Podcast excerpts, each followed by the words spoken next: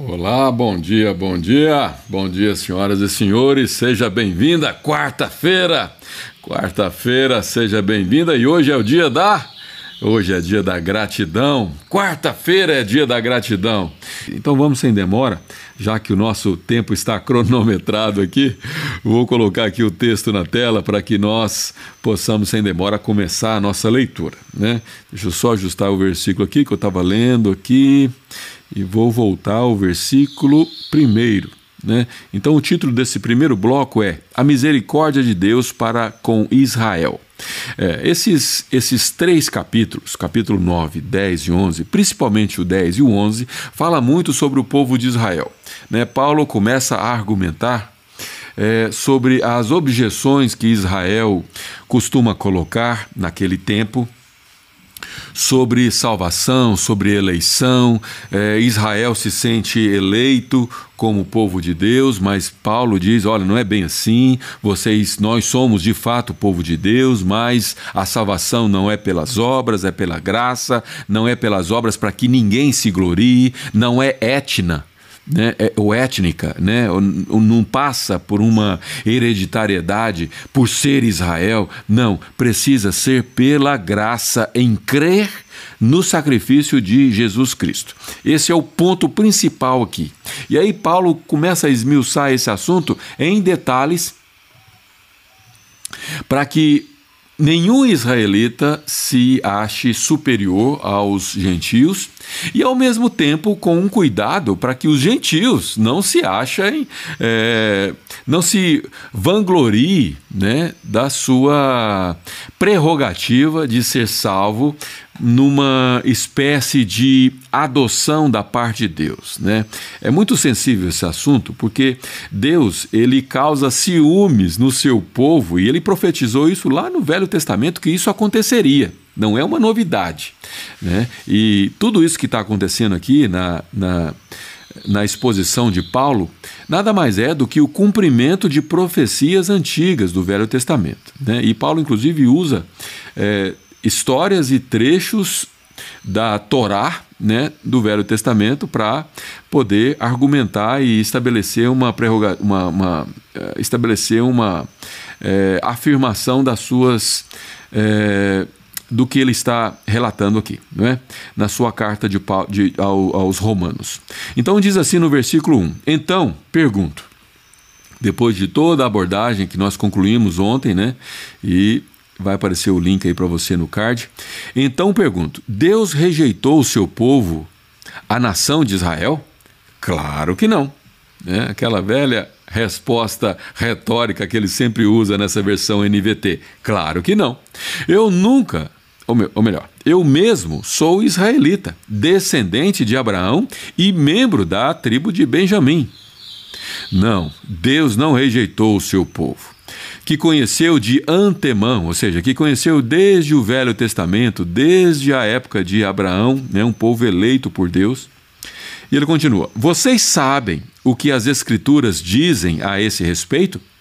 O profeta Elias se queixou a Deus sobre o povo de Israel, dizendo: Senhor, eles mataram teus profetas e derrubaram teus altares. Sou o único que restou e agora também procuram me matar. Aqui nós podemos lembrar que é, é, Isaías, né, no tempo ali da, daquela feiticeira Jezabel e Acabe, né, Acabe era da tribo de Israel, casou-se com uma feiticeira, literalmente, uma feiticeira chamada Jezabel, e aí houve aquela questão ali de três anos e meio sem chover, é, foi três anos e meio mesmo, me salve memória aí, me, me salve engano, é, me parece que foi três anos e meio, foi um tempo longo, e então é, Isaías ficou exausto e já cansado do povo, né, e aquela situação, e Deus o lembrou que havia ainda sete mil que não se dobraram a, a Baal, né, que era o Deus que é, estava ali em nome de Jezabel, tentando confrontar o Deus de Israel. Mas o fato é que é, o mesmo acontecia naquela época e Deus disse: não, negativo, não é bem assim. Deus sempre tem os seus remanescentes. E Paulo vai falar um pouco sobre isso mais na frente. Mas Deus sempre tem seus remanescentes, sempre. Né? A Bíblia diz que as portas do inferno não prevalecerão contra a sua igreja. Porque por mais que a igreja ande por caminhos tortuosos, e ontem nós falamos da igreja católica, onde eu mencionei que ao longo da história a igreja é, se desviou dos caminhos que precisavam trilhar precisava trilhar. E aí, esses enganos que acontecem, começa a se estabelecer uma atitude cultural que passa de pai para filho, e aquilo é difícil entrar nos eixos. E pelo contrário, ao invés de voltar ao eixo, tem o, é, tem o, é fácil observar que costuma piorar ainda mais, né? Porque uma coisa leva a outra, né? Um sincretismo de uma fé de deuses junto com a fé cristã costuma coabitar no mesmo entendimento e aquilo vai se desdobrando e vai ficando cada vez pior. É por isso que de tempos em tempos a igreja passou por ajustes. Por exemplo, no século XV, eu mencionei ontem que é, é, Martinho Lutero ele, ele é, protestou contra a igreja daquela época, né, e foi aí que nasceu o protestantismo. Alguns, alguns é, pregadores, alguns estudiosos, alguns teólogos costumam dizer que nós estamos passando uma época que a igreja precisa de uma nova reforma. Né? Eu concordo em partes. Né? Não acho que esteja tão desgringolado como estava antes, porque hoje o acesso às escrituras é muito maior. No século XV, ninguém tinha acesso às escrituras, senão os grandes líderes da igreja. Né? É, hoje não. Hoje a igreja está a Bíblia está acessível a todo momento e qualquer um tem acesso a essas escrituras e pode observar as diferenças de traduções e constatar alguma falha, algum erro e conseguir ajustar. Basicamente, as diferenças que exigiriam uma reforma seria alguns tipo, algum, algumas alguns dogmas que a igreja atual existe, na minha opinião, né? Estou apenas esboçando a minha opinião. Alguns dogmas que homens criaram e impuseram nas pessoas e que talvez precisem de, de ajuste, e também questões relacionadas a, a, triunfalismo, né, a uma fé que é, busca, comentamos também sobre isso ontem ou anteontem, não me lembro, é, foi anteontem, na primeira, na segunda parte, se eu não me engano, do capítulo 10, comentamos, vou pedir para colocar um card aqui também, nós falamos sobre a igreja que é, os testemunhos não são mais puros, né? onde o testemunho era mudança de vida. Hoje, os testemunhos que se observa né, nos programas de televisão e nos programas que são transmitidos pelas rádios, você observa que os testemunhos são de ter né? Conquistar coisas, conquistar bens, né? Não é mais aquele testemunho genuíno e sincero, é aquele genuíno, aquele testemunho onde a transformação de vida é muito mais importante do que coisas, né? Então, a esse respeito, talvez precisa se fazer alguns ajustes, mas não creio que seja uma, uma grande reforma. Vamos continuar aqui, versículo agora é 4. E vocês se lembram da resposta de Deus? Né? Estamos falando daquela situação lá de dos profetas de Baal debatendo contra Isaías, e Isaías ele consegue vencer os profetas porque um texto bem interessante, né? Porque os profetas tinham como objetivo é, fazer chover. Né? E eles fizeram de tudo, se machucaram e se debateram, e todos aqueles profetas, ninguém conseguiu fazer chover. E aí Deus ah, acenderam um altar com chamas, né, uma, uma fogueira ali. E aí Isaías orou a Deus e Deus mandou logo chuva de imediato e lavou todo aquele aquele altar levantado a Baal e foi uma cena muito bonita, mas mesmo assim Isaías ele estava exausto. Né? Estava exausto porque foi uma. É, era um processo. Se você ler, o texto está em Isaías capítulo. Deixa eu ver aqui. Isaías. Na verdade, não é Isaías. Desculpa. É, deixa eu ver aqui. Deixa eu abrir o texto aqui para ler. É, É Elias, desculpa, é Elias.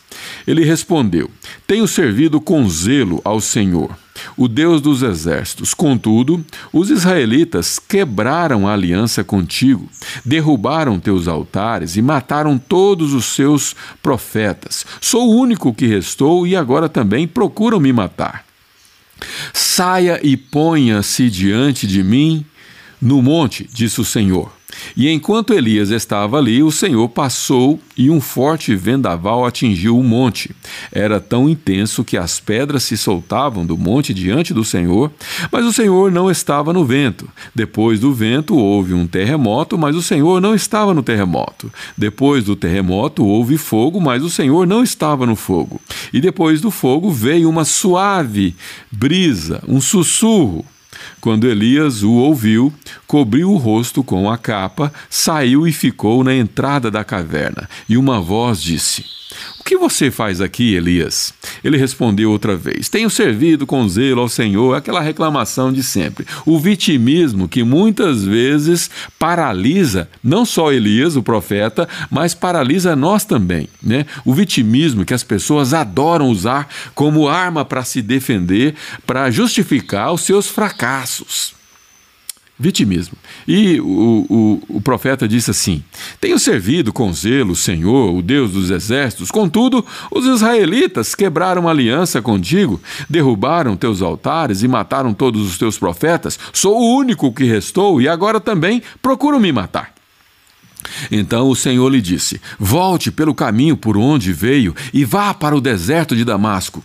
Quando chegar lá, unja Azel não melhor, Azael, para o rei da Síria,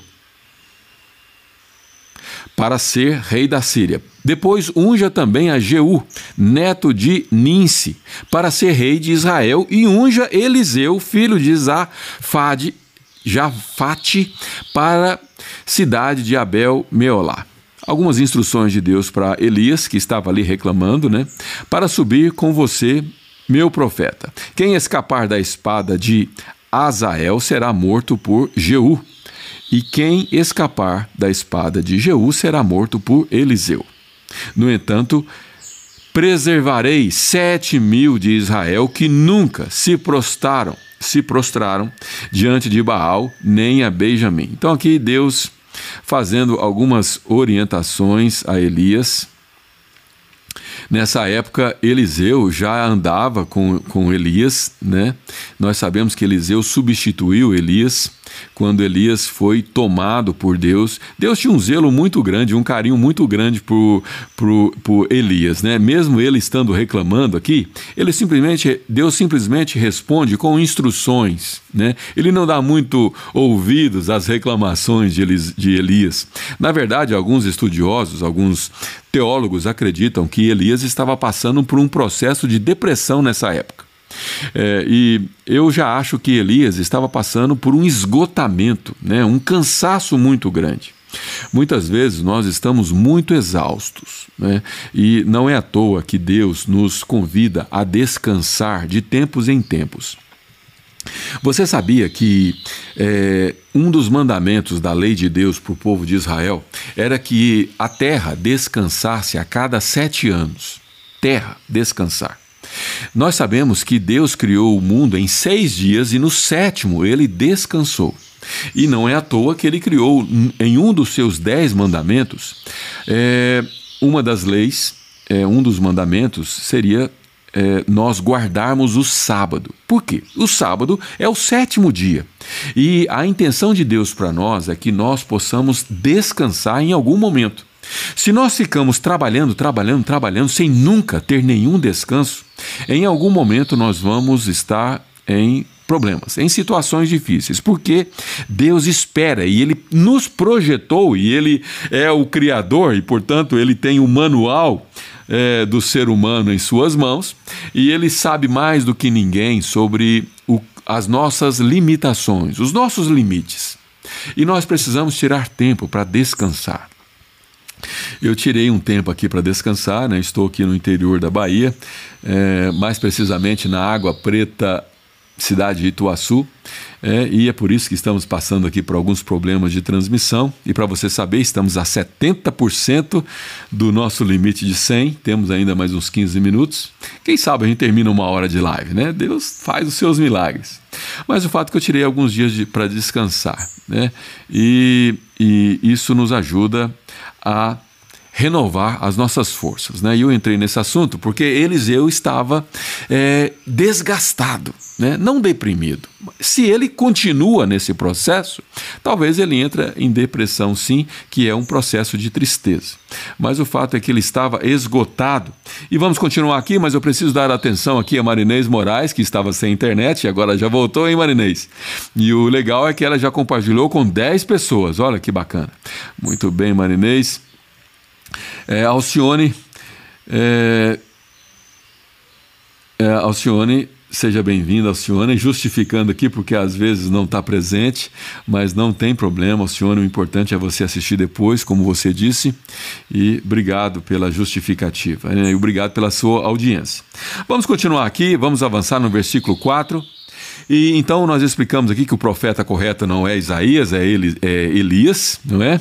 E nós lemos aqui, inclusive, a história. Mas agora vamos no versículo 4 do capítulo 11 de Romanos, para você que está chegando agora.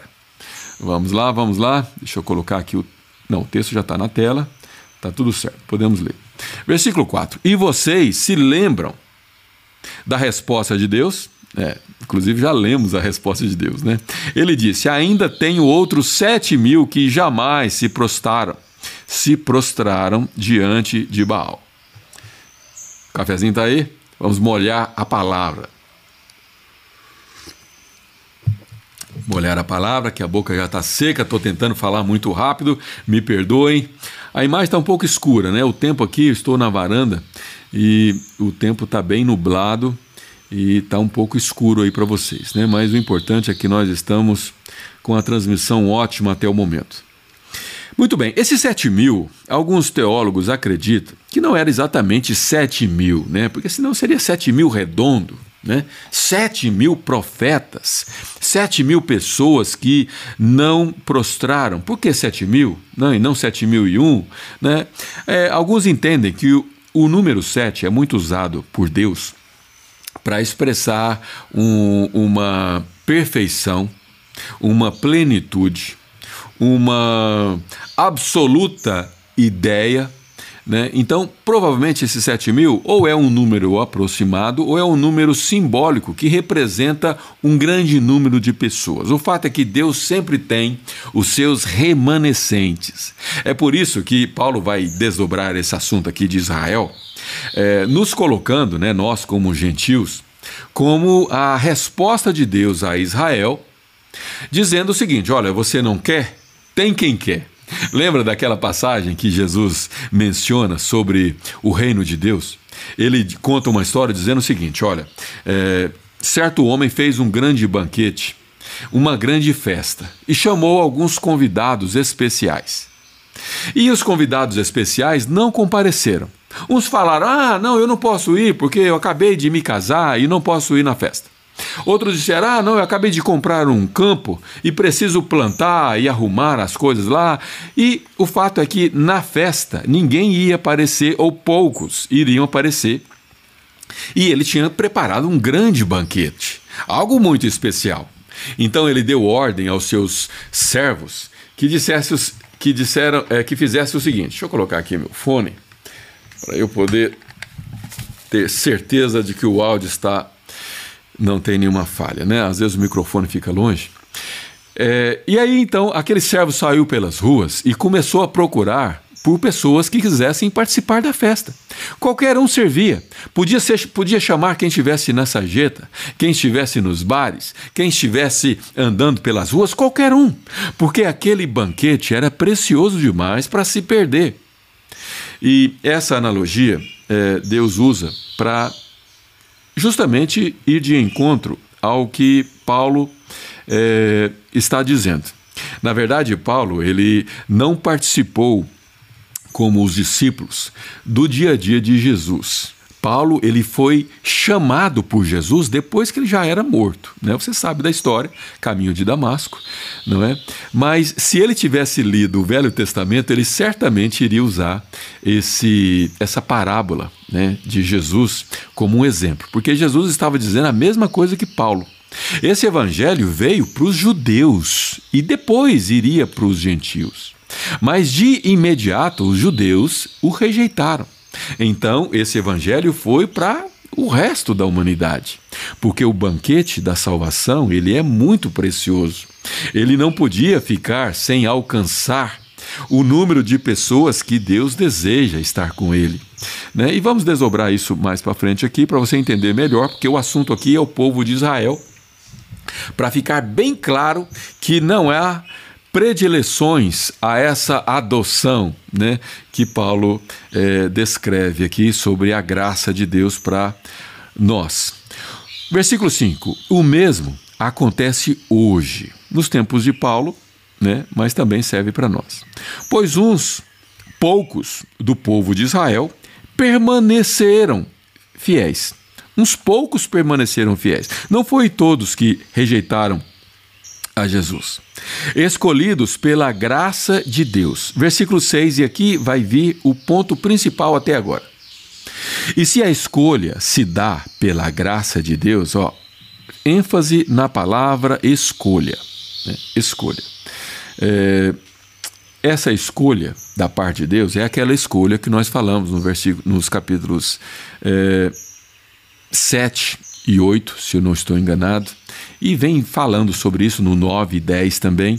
Mas essa escolha é aquela escolha da parte de Deus, baseado naqueles que é, Deus escolheu. Né? A Bíblia diz que Deus escolheu ao, é, uns para salvação e outros para condenação. E aqui nós falamos bastante, explicamos bastante, né? e eu vou deixar aqui é, o meu convite para você assistir é, principalmente do capítulo 7 em diante, né? Você tem aí, vou pedir para minha equipe colocar um card aqui também apontando para primeiro primeira parte do capítulo 7 em diante para você poder aprender um pouco mais profundo, mas eu vou dar uma resumida aqui para vocês.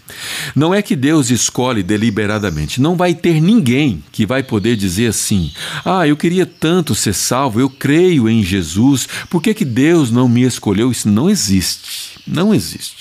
Aqueles que realmente creem em Cristo Jesus são salvos, porque a, a regra da salvação, a única exigência para a salvação é você crer.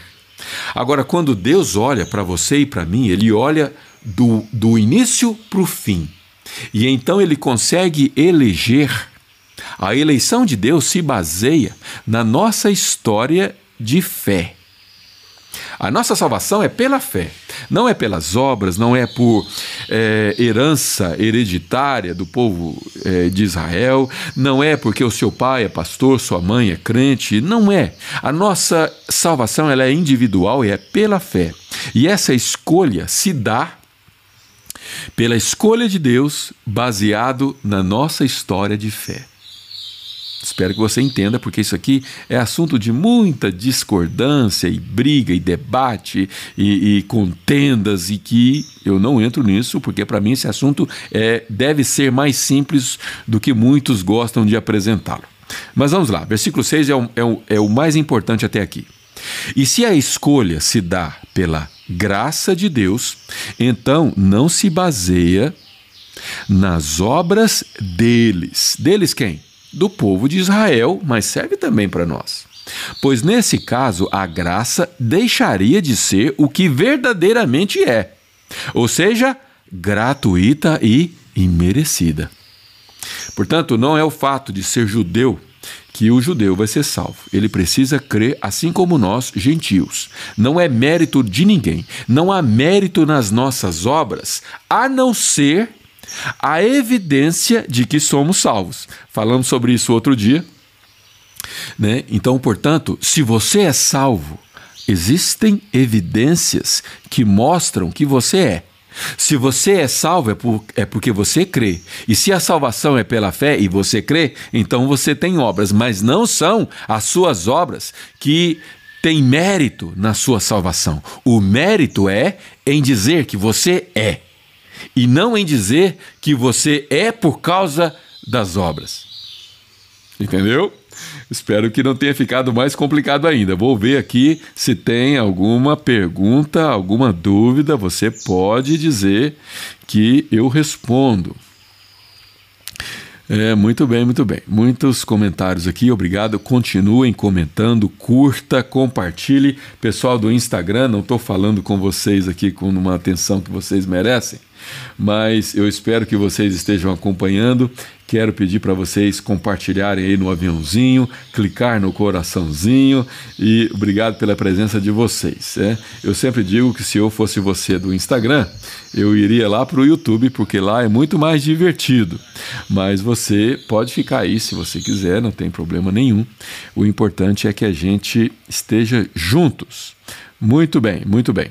A Joyce diz que está perfeita a explicação. É isso mesmo, Joyce? Obrigado, obrigado. Se você tem qualquer dúvida, por favor, coloque aí. O meu objetivo é fazer com que você tenha entendimento. Essa é a nossa jornada do entendimento e é entendimento desse evangelho que nós estamos é, esclarecendo aqui. Vamos ver como é que está aqui a nossa transmissão. Quantos por cento nós ainda temos? dos 100%, ó, já estamos em 76%. Vai dar para terminar a nossa live. Né? Calculei 40 minutos, mas vai dar para terminar, graças a Deus. Deus faz milagres nisso aqui também. Que bom, que bom, que bom. Vamos, vamos prosseguir. Versículo 7. Portanto, a situação é esta. Dois pontos. Olha como é que Paulo é, é atencioso na sua carta, detalhista, né? Ele com certeza ele tem uma, uma é, personalidade conforme, é porque ele é muito detalhista. Vamos lá, dois pontos. A maioria do povo de Israel não encontrou o que tanto buscava. Mas uns poucos, aqueles que Deus havia escolhido, o encontraram, enquanto o coração dos demais foi endurecido. Quando Deus fala sobre endurecer corações, Deus está dizendo a respeito de é, é, rejeição. E aqui, é, a palavra rejeição, ela ela está latente aqui no texto, né? Porque Deus realmente ele rejeita aqueles que não crerem, que não creem, né? Aqueles que não creem, aqueles que não têm fé, aqueles que não acreditam que Jesus ele é, ele morreu para nos salvar. Deus endurece ainda mais o coração. Lembra de, de Faraó? Faraó ele é, ele, Deus usa essa expressão, endureceu o coração. Por quê? Porque o coração dele já era duro. E ele endurece ainda mais, para quê? Para que a sua glória seja manifestada. Tudo que Deus faz. E aqui agora eu vou entrar num assunto que quem quiser brigar tem muita lenha para poder queimar. Porque é um assunto que causa também muita, é, muita polêmica, vamos dizer assim. Né? É, Deus, quando ele faz alguma coisa, ele faz para o louvor da sua glória. Se você conseguir entender isso, você vai conseguir entender o motivo pelo qual a sua vida está onde está. Explico. Se você faz alguma coisa para a igreja ou em nome de Deus, e essa coisa não engrandece a Deus, se não é para a glória de Deus, o que você faz é inútil. E você nunca vai ter o merecimento que você espera. Vou explicar ainda mais e agora vou usar exemplos. Né? Imagine aquele irmãozinho que chega na igreja mais cedo. Vou, vou, vou, falar de uma igreja simples, que não tem funcionários, tá bom? Uma igreja, normalmente uma igreja de 200 até 300 membros, ela normalmente não tem funcionários. Ela tem um pastor e ela tem no máximo um ajudante, um, um, um pastor auxiliar, mas não paga salário para ninguém. Né? Ela vive das é, ações é, sem remuneração. Né? Então, uma igreja como essa, de 200, 300 pessoas para baixo, tem sempre alguém que chega mais cedo para lavar o banheiro, para limpar os bancos, não é? Concorda comigo? Eu adoro igrejas pequenas, né? Eu participo de uma igreja muito grande, mas eu é, se fosse para minha opinião, eu, eu, eu, estaria numa igreja pequena. Né? Eu não mudo porque eu não gosto de mudar de igreja. Né? Eu, eu não gosto desse comportamento. Eu acho que quem muda de igreja, principalmente constantemente, é porque tem problemas emocionais que precisam ser resolvidos. E como eu não tenho esses problemas, eu mantenho firme na minha mesma igreja e já faz muitos anos. Mas vamos lá. É, Igrejas pequenas têm aquelas pessoas que contribuem. Então a, pessoa chega mais cedo, lava os limpa os bancos, passa um pano, vai no banheiro, recolhe o lixo, limpa, dá descarga, joga um detergente. Não é assim que funciona?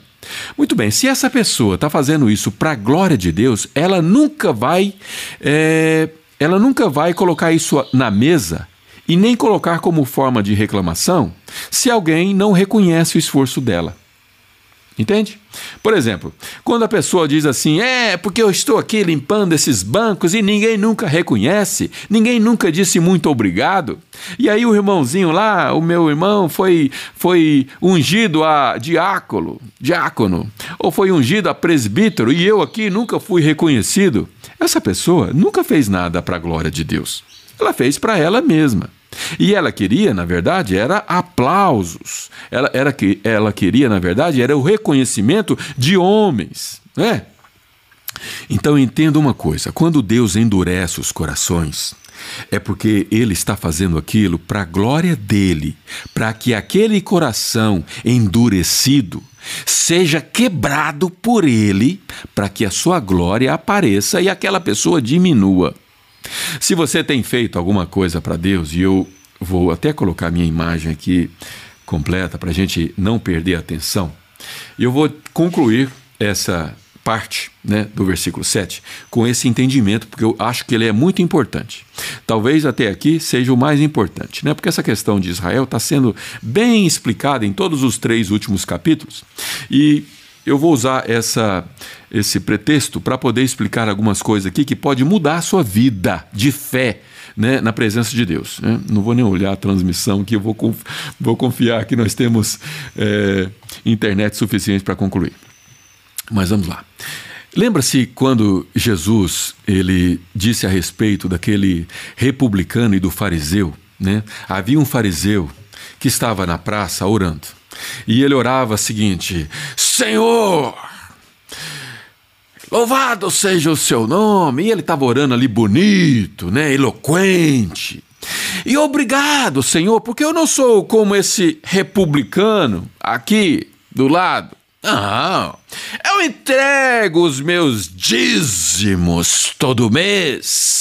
E eu faço isso e faço aquilo. E na oração, ele não estava glorificando a Deus, ele estava glorificando a ele mesmo. O que ele queria era reconhecimento da plateia. E aí tinha o republicano, né? Pecador, se esforçando para poder servir a Deus sem conseguir direito porque cometia muitos equívocos, e ele, ajoelhado, ele orava: Senhor, tenha misericórdia de mim, que sou pecador. E, e Jesus, então, ele usa essas duas orações perguntando: quem é que foi justificado dos dois? O fariseu religioso que batia no peito e dizia: Eu sou dizimista, eu faço o que precisa ser feito. Estou no, na, na, sua igreja todos os dias, oro a Bíblia, oro, oro, uh, leio a Bíblia e oro constantemente, oro antes das refeições, eu, eu levanto as mãos, oh Deus. Eu, quando vejo pessoas religiosas orando a Deus, levantando as mãos, eu fico desconfiado. Porque gestos de religiosidade não convence a Deus, não. O que convence a Deus é um coração quebrantado quando Deus olhava para aquele republicano, pedindo misericórdia pelos pecados e pedindo para que ele o perdoasse, aquela é a oração que Deus quer ouvir. As orações que nós temos visto normalmente, né, não vou generalizar, são orações de pessoas querendo ou pedindo coisas, pedindo coisas, ou tentando fazer uma, uma oração meio que automática. Já viu oração automática? Sempre a mesma frase. Aquilo se torna o quê? Uma reza. Qual a diferença entre reza e oração? Uma reza é aquela que você faz no automático. Automático. Né? Aliás, falando um pouco das, da Igreja Católica, sem ser pejorativo, eu disse ontem que eu não, não acuso a Igreja Católica, pelo contrário, eu acho que muitos que estão lá dentro vão ser salvos sim. Mas um dos problemas sérios da Igreja Católica, além da, da adoração de ídolos, que é o principal, né, é a questão da, da religiosidade mecânica. Né? Você ficar orando ali mecanicamente é a mesma coisa. Ali não é uma oração, ali é uma reza. Né? E muitos de nós oramos em forma de reza. Né? Esse é o nosso problema. Mas vamos voltar aqui para o nosso texto. Eu espero que você tenha conseguido entender o que eu quis transmitir com relação a você não ser religioso e ser sincero. Uma oração sincera, você alcança muito mais respeito da parte de Deus e a atenção de Deus do que se você fizer uma oração religiosa. E quanto às suas obras que você faz, né, não deixe que uma mão veja o que você faz com a outra. Quando você ajudar alguém, não deixe que ninguém fique sabendo, ou se ficar sabendo, que aquilo seja de um exemplo para algo maior. Algo maior. Né?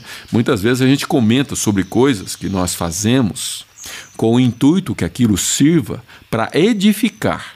Se você fizer aquilo com o intuito para que você cresça, saiba que você está tentando crescer e Deus diminuir. E a Bíblia diz que Deus é que tem que crescer e você diminuir, pequenininho, pequenininho. Procure não aparecer muito. Deus deixa que Deus apareça em seu lugar. Esse é a nossa atitude, né? Vamos lá, vamos voltar aqui ao texto. Colocar aqui novamente, vamos prosseguir para o capítulo 8. É, vamos ver se a gente consegue ir pelo menos até o capítulo 10 nessa primeira parte de hoje. Como dizem as Escrituras, Deus os fez cair em sono profundo. Até hoje, fechou-lhes os olhos para que não vejam, e, tap, e tapou-lhes os ouvidos para que não, não ouçam. E aqui, novamente, né, se Paulo tivesse lido o Novo Testamento como ele é hoje, ele teria usado aquela, aquela explicação de Jesus, onde Jesus disse o seguinte: é, que ele deixa é, as coisas de um jeito que os simples eles entendem. E os religiosos leem, mas não entendem. Ouvem, mas não escutam, ou escutam, mas não ouvem, é né? uma coisa assim. Por quê? Porque esse evangelho ele é loucura para aqueles que estão perdidos, mas naqueles que estão debaixo do entendimento, da simplicidade dele, ele é o poder de Deus para a salvação do perdido. Versículo 9: Da mesma forma, Davi disse, e como eu disse, é, Paulo ele não economiza aqui é, texto bíblico para corroborar com a sua com o seu discurso, né? E aqui ele está indo lá em Salmos. Diz assim: que sua mesa farta se transforme em laço, em armadilha que os faça pensar que tudo vai bem, que seus privilégios os façam tropeçar e que recebam o que merecem. Aqui uma dura repreensão que Paulo faz ao povo de Israel. Né? E, e, continua aqui no versículo 10 ainda a passagem que ele está usando como referência. Que seus olhos se escureçam para que não vejam, e que suas costas fiquem encurvadas para sempre. Costas encurvadas para sempre é um sinônimo de é, escravidão, né? escravidão que normalmente é causado pelo pecado. Esse trecho que nós lemos está lá no Salmos 69, versículo 22. Né? Não vou ler porque acabamos de ler. Né? Versículo 11. Romanos 11, versículo 11, agora diz o seguinte: Acaso o povo de Deus tropeçou e caiu sem possibilidade de se levantar? Claro que não. aquela outra expressão do, da NVT, né? Foram desobedientes e por isso Deus tornou a salvação acessível aos gentios. Aqui Paulo transforma a desobediência de, do povo de Israel, né? Ou seja, a rejeição a esse evangelho, ele transforma em algo bom. E Deus, ah, essa é uma mensagem que eu gosto de repetir. Deixa eu até tomar um cafezinho antes de dizer para você uma verdade sobre Deus. Deus, ele é especialista em transformar coisas ruins em algo bom. O fato de Israel ter rejeitado a Cristo Jesus, Deus transforma em algo bom, levando esse evangelho aos gentios. Sabe quem são os gentios, né? Os gentios, se você está comigo desde o começo, você já me viu falar isso várias vezes. Os gentios sou eu e você. Nós somos os gentios. Esse evangelho, por causa da rejeição do povo de Israel, lembra do banquete? O banquete era para os convidados, mas os convidados não quiseram participar da festa. Então Deus mandou convidar todos que quisessem vir. E nós, os gentios, fazemos parte dessa festa. E se você não deu um glória a Deus aí sozinho na sua mente, não passa vontade não, dá um glória a Deus. Deus te resgatou. Nós que estávamos perdidos longe dessa mensagem, nós éramos para estar adorando outros deuses, porque dentro de nós existe um vazio que só pode, que só pode ser preenchido por Deus, né? Já falei isso outras vezes. E esse vazio sempre houve na humanidade. E é por isso que todos os povos no, no Velho Testamento e nos nossos dias de hoje, todos, todo ser humano ele procura preencher esse vazio com alguma coisa. Se esse evangelho não tivesse chegado até nós, certamente nós estávamos tentando é, preencher esse vazio através de outros deuses. Né? Na Índia, por exemplo, tem mais de 3 mil deuses. É, os indianos, eles têm deuses a bater com pau, usando aquela expressão popular, né? E nós estaremos perdidos por aí, tentando preencher o nosso vazio com qualquer deus que nos apresentassem. Mas glórias a Deus, porque Jesus te encontrou. Eu disse lá na casa da tia Ita, que está nos assistindo aí, né, nós estivemos lá na segunda-feira e eu disse o seguinte: é, alguém cantou, um grupo de mulheres cantou aquele corinho. Ah, ele nos compreendeu sem nenhuma explicação Espírito, Espírito de Deus, né? A música, a canção dizia: Deus nos compreendeu sem nenhuma explicação. Ele te alcançou né, quando você ainda estava perdido. Ele te escolheu. A escolha de Deus escolheu você. A Bíblia diz que ele escolheu alguns para salvação e outros para perdição não escolheu de maneira arbitrária, de maneira é, aonde é lógico ele é soberano e ele e ele pode escolher sim, mas ele olhou para você e ao olhar para você ele decidiu te escolher. Aqui a Joyce está fazendo uma pergunta, que bom que chegou pergunta. Irmão, quando a gente frequenta uma igreja que nas pregações sai muito fora da palavra, o centro é o homem, o que fazer? Bem, Joyce, boa pergunta, ótima pergunta. Você deve estar perguntando porque eu disse que eu não gosto de mudar de igreja, não aconselho ninguém a, a, a mudar de igreja. O que acontece, Joyce, em algumas igrejas é assim: é, a pregação de um homem ou da igreja, é, se ela é uma pregação onde ela vai contra isso que Paulo está nos ensinando, né? Por exemplo, eu frequento a igreja do Nazareno. A igreja do Nazareno ela não crê na eleição. Né? Ela não é uma igreja que tem Calvino como uma referência. É uma igreja armínio-wesleyana, totalmente o oposto de Calvino. De Calvino. Mas nem por isso eu acho que eu devo sair de lá, porque a pregação é muito boa, a palavra é muito saudável, é uma igreja muito séria e ela simplesmente tem uma opção é, teológica que não me afeta em nada. Né? Agora, se a igreja que você frequenta fala de. É, de coisas como é, que nós nascemos para vencer e só, é só vitória, só vitória. Existem igrejas, Joyce, Sabe o que elas são capazes de fazer? Eu acho que elas mudaram. Né? Algumas igrejas faziam isso, não sei se fazem ainda, mas até 20 anos atrás, algumas igrejas elas não velavam seus próprios mortos. Pasme! Porque para elas, se uma pessoa adoeceu e morreu, aquela pessoa morreu em pecado, por isso que Deus não curou. Olha só. Coisas desse tipo é totalmente fora da palavra e eu até orientaria você, se for o seu caso, a procurar uma igreja mais séria. Né? A escolha de uma igreja é uma escolha muito importante. O, o que eu estou dizendo aqui hoje sobre mudar de igreja é você escolher uma e ficar nela. Alguns probleminhas vai ter lá, não tenha dúvidas. Né? Alguém usa uma brincadeira o seguinte: o dia que você encontrar uma, uma igreja perfeita, não entre. Porque se você entrar, ela deixa de ser perfeita. Porque a igreja é justamente formada por pessoas imperfeitas. Né? Então, Joyce, respondendo a sua pergunta agora de uma maneira mais completa né, e bem objetiva, você precisa ser madura e ler a Bíblia e entender o que é certo e o que é errado rejeitar o que é errado e aceitar o que é correto.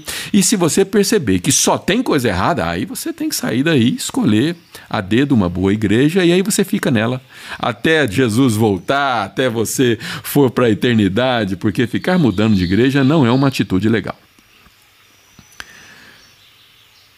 É, muito bem. Se tiver mais alguma pergunta, podem fazer. E nós estamos aqui a 90% da nossa internet e ela não caiu. Falta cinco minutos e eu acho que nós vamos conseguir terminar. Glória a Deus por isso, né? Vamos lá. Deus tornou a salvação acessível aos gentios, para que seu próprio povo sentisse ciúme. Essa palavra ciúme na Bíblia, deixa eu explicar uma coisa para você. Essa palavra ciúme na Bíblia é, é muito mal traduzida, interpretada. Não vou dizer mal traduzida, porque a maioria das versões usa a mesma palavra. Mas ela é mal interpretada porque quando Deus usa é, essa palavra, ele está falando de zelo. Por exemplo, Deus tem ciúme do seu povo. Esse ciúme é zelo. O povo de Israel, por muitas vezes, ele abandonou Deus para adorar poste ídolos, né? que nada mais é do que um poste mesmo que um, tem um ídolo lá em cima, né? E aí eles ficavam lá embaixo olhando e adorando aquilo. Né? Olha só que absurdo. E Deus usa a palavra ciúme dizendo o seguinte: que não quer que o povo dele adore outros povos. E Deus usa muito a analogia entre um homem e uma mulher. No tempo dos profetas menores, Deus usou várias analogias de um homem que casa com uma, é, uma mulher infiel. E um dos profetas, se não me, se não me falha a memória, é Ageu. Não tenho certeza. Vou ver, depois eu trago essa informação para vocês. Um dos profetas, Deus disse o seguinte: que havia um homem bom e ele se casa com uma prostituta e tira ela do prostíbulo. A prostituta somos nós, que estávamos adorando outros deuses bem longe do caminho da verdade. E aquele homem bom casa-se com aquela prostituta Coloca ela dentro da casa, coloca roupas decentes para ela vestir, trata ela com dignidade, a trata como uma lady, uma senhora, é, um cavalheiro que trata aquela dama que antes era uma prostituta, desprezada pela sociedade, sem nenhuma dignidade. É, nenhuma dignidade. E aquele homem casa com ela, transforma ela numa senhora honrada, digna de ser chamada sua esposa. E aquela mulher, por algum tempo, fica feliz e agradecida e vive aquela vida nova, né? Porque o Evangelho faz isso conosco, nos transforma, nos faz viver uma novidade de vida, uma vida nova na presença de Deus. Eu vou concluir com isso aqui. versículo 12 fica para amanhã. Se nós conseguirmos adquirir uma nova internet, eu vou tentar contratar um novo plano. Não sei se eu vou conseguir, mas amanhã nós só não estaremos no ar se Deus dizer não. Se ele disser não, nós não estaremos no ar amanhã. Talvez eu coloque uma nota lá no Instagram, né, no Facebook, avisando vocês. Mas se Deus permitir, nós estaremos juntos aqui. Não sei com qual internet, mas é, da minha parte eu vou fazer todo o possível. Mas o fato é que aquela mulher transformada, porque o evangelho faz isso conosco, né? Você pega uma pessoa que bebia, vivia aí numa vida de qualquer jeito, maltratava a esposa, matava serviço, né? Quantas pessoas deixam de trabalhar por motivos fúteis, malandragem, Malandragem. E o, o evangelho transforma a pessoa. A pessoa deixa de fazer, deixa de ser malandro e começa a pensar mais no outro antes de pensar nele mesmo. E Deus prospera aquela pessoa em todas as áreas. Né? Deus faz com que a pessoa é, adquira é, bens, né? porque Deus é, ele quer isso para nós. Né? Nós não somos salvos por causa disso Mas aqui na terra nós temos o direito de conquistar sim. Não é só vitória, só vitória. Temos derrotas também. O importante é nós entendermos que há uma balança coerente. O evangelho é um evangelho coerente.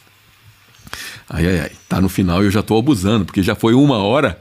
Mas deixa eu só concluir meu raciocínio. E aquela esposa honrada, sabe o que, que ela faz? Ela volta para a prostituição. É isso que Israel fazia. É isso que nós fazemos às vezes.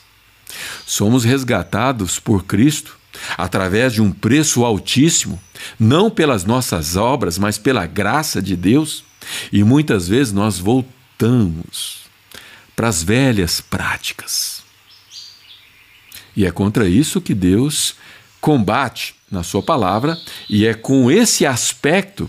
Oséias, a Rose Silva está dizendo que é Oséias. Obrigado, é, jo, é, Joyce, ou Josi, pela, pela contribuição. Deve ser Oséias mesmo. O fato é que, ela, é, que nós somos a noiva de Cristo. Nós somos honrados por estar debaixo dessa salvação, porque somos cordeiros. Co-herdeiro significa o seguinte: a mesma herança que Cristo Jesus, que é o único Filho de Deus, tem, nós também temos. Não despreze isso. Viva uma vida de dignidade, Viva uma vida que traz é, honra a Deus, que você possa exaltá-lo e engrandecê-lo e que você fique bem pequeno diante da grandeza dele.